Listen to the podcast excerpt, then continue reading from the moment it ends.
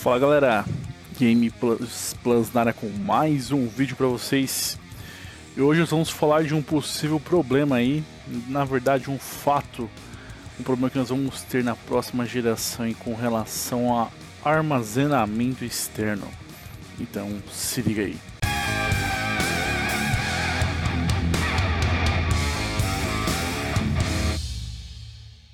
Bem galera, como vocês sabem, a nova geração aí vai ter o uso de SSDs na sua composição dentro dos consoles e, obviamente, se a gente quiser um armazenamento externo, nós teremos que utilizar aí também SSDs aí portáteis.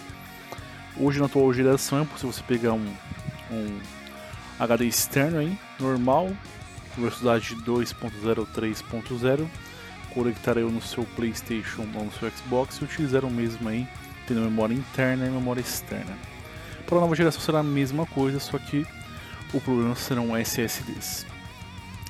O problema desses novos SSDs, além de ser um SSD, que o preço é mais caro, quando a gente compara um HD mecânico com um HD de SSD, eles têm uma particularidade, assim como os cartões de memória do Nintendo Switch, tem que ser aquele Ultra SD card, que tem que ser mais rápido que um SD, no, que um SD card normal no Nintendo Switch para dar uma velocidade maior.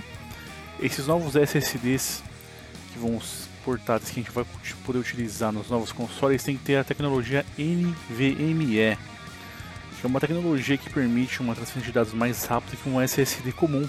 Tanto que a Microsoft tinha feito uma parceria com a Seagate aí, fabricante de SSDs e HDs normais, de fabricação de um modelo de 1 TB que ficaria disponível para o Xbox Series X e S, né?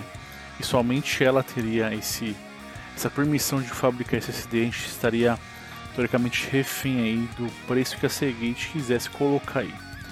Depois do preço revelado aqui no Brasil, que seria praticamente o preço de um Series S, beirando 2.700, 2.300 reais aí, o preço de um SSD, e com o Series S com 500 GB de memória somente, e os jogos aí da nova geração, talvez não esses próximos que saíram agora, mas futuramente, a média de um jogo provavelmente vai passar de 100 GB fácil, chegando a 100, 150 GB aí no mínimo, né? Então, em poucos jogos você estaria com seu HD lotado, né? E com esse preço, ficaram no dilema, era mais fácil comprar um Series X, né? Que eu vou em vez de eu comprar um, um videogame comprar um HD externo, eu já compro um console mais forte com um HD maior, vai ter um tera. Ou espero sair outras marcas, ou eu vou utilizar meu HD mecânico, né? E vou ter que ficar transferindo. A gente pode utilizar o HD mecânico nos novos consoles, só que eles não vão poder rodar o jogo. Você pode deixar ele baixado no HD mecânico e na hora de jogar você vai ter que transferir o jogo que você quer jogar para o HD em SSD e deixar os outros jogos no HD mecânico que você não vai jogar naquele momento. Essa transferência pode levar de 15 a 20 minutos ou mais, dependendo do tamanho do game. Aí, recentemente, a Microsoft informou que ela vai abrir essa. vai quebrar essa, esse acordo de exclusividade com a Seagate para permitir que outras empresas também fabriquem SSDs compatíveis aí com o Xbox Series S/X. É uma travada aqui, Series S/X. E uma empresa chamada Western Digital, que é uma gigante dispositiva de armazenamento aí lá fora, revelou uma nova linha de SSDs aí, compatíveis com tanto o Series X e S e PlayStation 5. E revelou alguns preços aí que vão ser comercializados nos Estados Unidos. Ela revelou três modelos, né? Um de 500 GB, um de 1 TB e um de 2 TB. E os preços vão: o de 500 GB vai custar 149 dólares, o de 1 TB vai custar 229 dólares e de 2 teras vai custar 449 dólares. Então quando a gente faz a conversão aqui pro Brasil, a gente vai ter o preço do de 1 tera aí de 2 tera praticamente do preço que a gente vai pagar nesses dois consoles aqui no Series S e no Series X barra Playstation 5.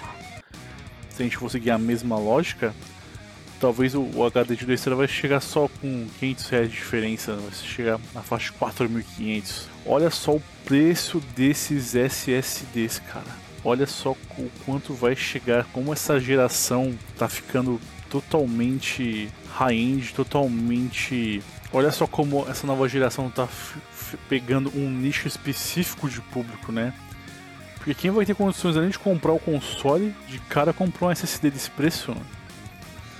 Então a gente vai, aqui no Brasil pelo menos já ficou acessível nessa essa aquisição dos novos consoles, mesmo se não com esses preços elevados aí, por a situação que nós estamos passando, mas esses SSDs desse preço, nós vamos ter que esperar novas opções aí, ou um fabricante aqui no Brasil, ou que tenha, ou um fabricante lá fora que tenha algum vínculo com algum terceiro, ou tenha fábricas aqui no Brasil para conseguir fabricar ele mais barato aqui, e conseguir disponibilizar um preço mais em conta, porque esses preços aí são altíssimos, cara, é quase um outro console da Seagate já era um outro Series S praticamente, se inteirava comprava outro Series S. E esses aqui vão ser o preço dos consoles atuais, 4,5, 5 mil reais, ou 3 mil reais também. O mais barato é 149 dólares, vai dar aí é, quase mil reais aqui na conversão. Então não tem, não temos boas notícias aí para o armazenamento externo para essa nova geração. Vamos ter que ficar um bom tempo aí entre mecânico e SD trocando, quem já adquire de começo aí. E torcer para novos fabricantes aí, terem fábricas aqui no Brasil ou alguma coisa aqui na Latina América para facilitar a nossa vida aí no futuro. Bem, essa informação eu queria passar para vocês hoje, ficando por aqui. Um grande abraço a todos vocês aí. Falou, valeu.